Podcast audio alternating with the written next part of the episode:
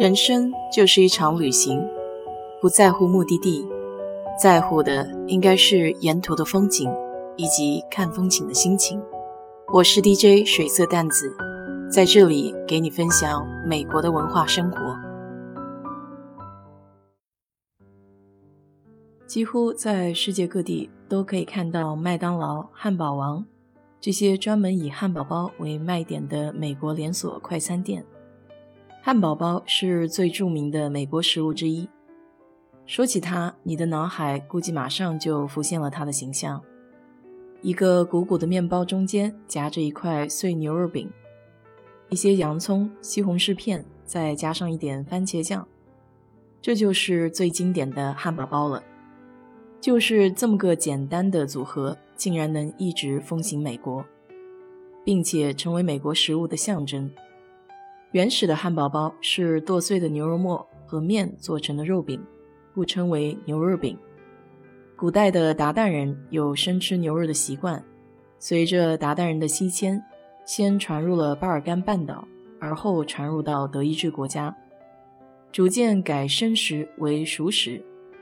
德国汉堡地区的人将其加以改进，将剁碎的牛肉泥揉在面粉中，摊成饼煎烤来吃。遂以地名而称为汉堡肉饼。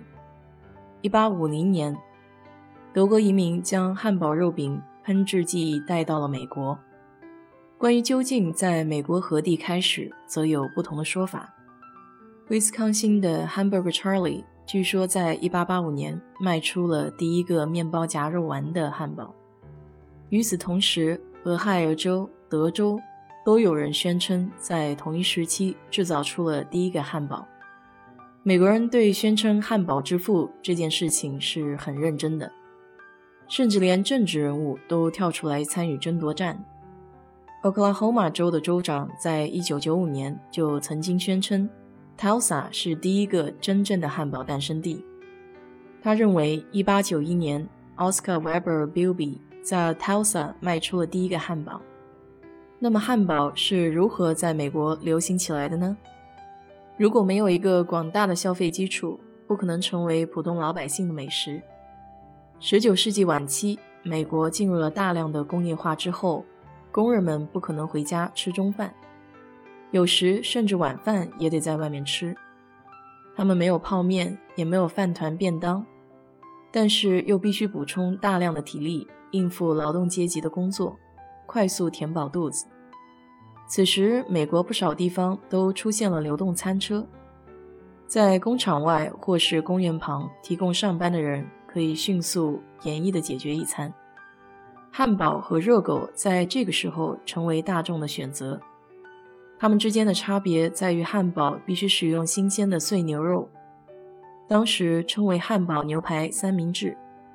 早期的三明治在英国的时候是放在餐盘上的。小小的可以用刀叉放进嘴里，而汉堡则是用手拿来吃。主要还是因为当时还没有塑料刀叉，餐车没有办法提供用餐工具，所以久而久之，这种用手拿来吃的方式也影响了三明治的吃法。现在的三明治都不再使用刀叉和餐盘了。另外，促使汉堡成为普通老百姓的食物，还得感谢技术上的革新，包括电动绞肉机和冷藏技术的进步。大型的电动绞肉机在19世纪末问世，使得汉堡牛排的制作变得相对容易。本来是单一餐车的贩卖、家庭手工的汉堡，在美国大规模的工业化之后，采用了不同的方式生产。通常饮食的方式也反映着社会生活形态的变迁，就像福特汽车引起的生产革命，简单、固定、快速、单一的生产线制造也被运用在汉堡的生产上。如何使一顿饭的准备时间更加快速，制作方式更加简单，就成了汉堡包生产线在二十世纪初的追求。而汉堡包和薯条本来并不是一套的。由于第二次世界大战期间，美国实行了粮食管制，其中又以肉类的管制最为严格。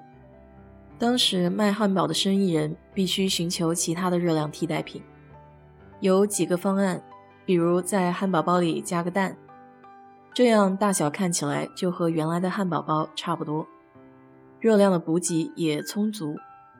如果还是吃不饱，再配个炸薯条，迅速的补充热量。其实炸薯条在当时是个蛮危险的活，一度还由于安全隐患而被禁止。在发明了有温度控制的油锅系统后，才回归餐台，发展为今天经典的汉堡包、薯条套餐，并且随着大量的美国人拥有汽车，外卖的需求也跟着增大。美国第一家汉堡包连锁店叫白城堡 （White Castle），在他的带领下，涌现出大量的连锁汉堡包品牌。现在熟知的麦当劳是在一九四零年发展起来的。我第一次吃到麦当劳的时候，实在没法适应那种口味，总觉得那牛肉饼的味道怪怪的。不过麦当劳有一点和肯德基不同，就是在美国的麦当劳口味和中国的基本一致，没怎么经过改良。可惜美国的麦当劳没有麦辣鸡翅。前一阵子有家店叫 Popeye。就是大力水手炸鸡店，他们家出了一款炸鸡汉堡，据说还有人持枪专门为了抢这个汉堡，不知道是新闻的噱头还是真事。我买回来尝了一下，和以前国内肯德基的鸡排汉堡一个味道，只能说在吃的方面，美国人还是没有中国人那么讲究。好了，今天就给你聊到这里。如果你对这期节目感兴趣的话，欢迎在我的评论区留言，谢谢。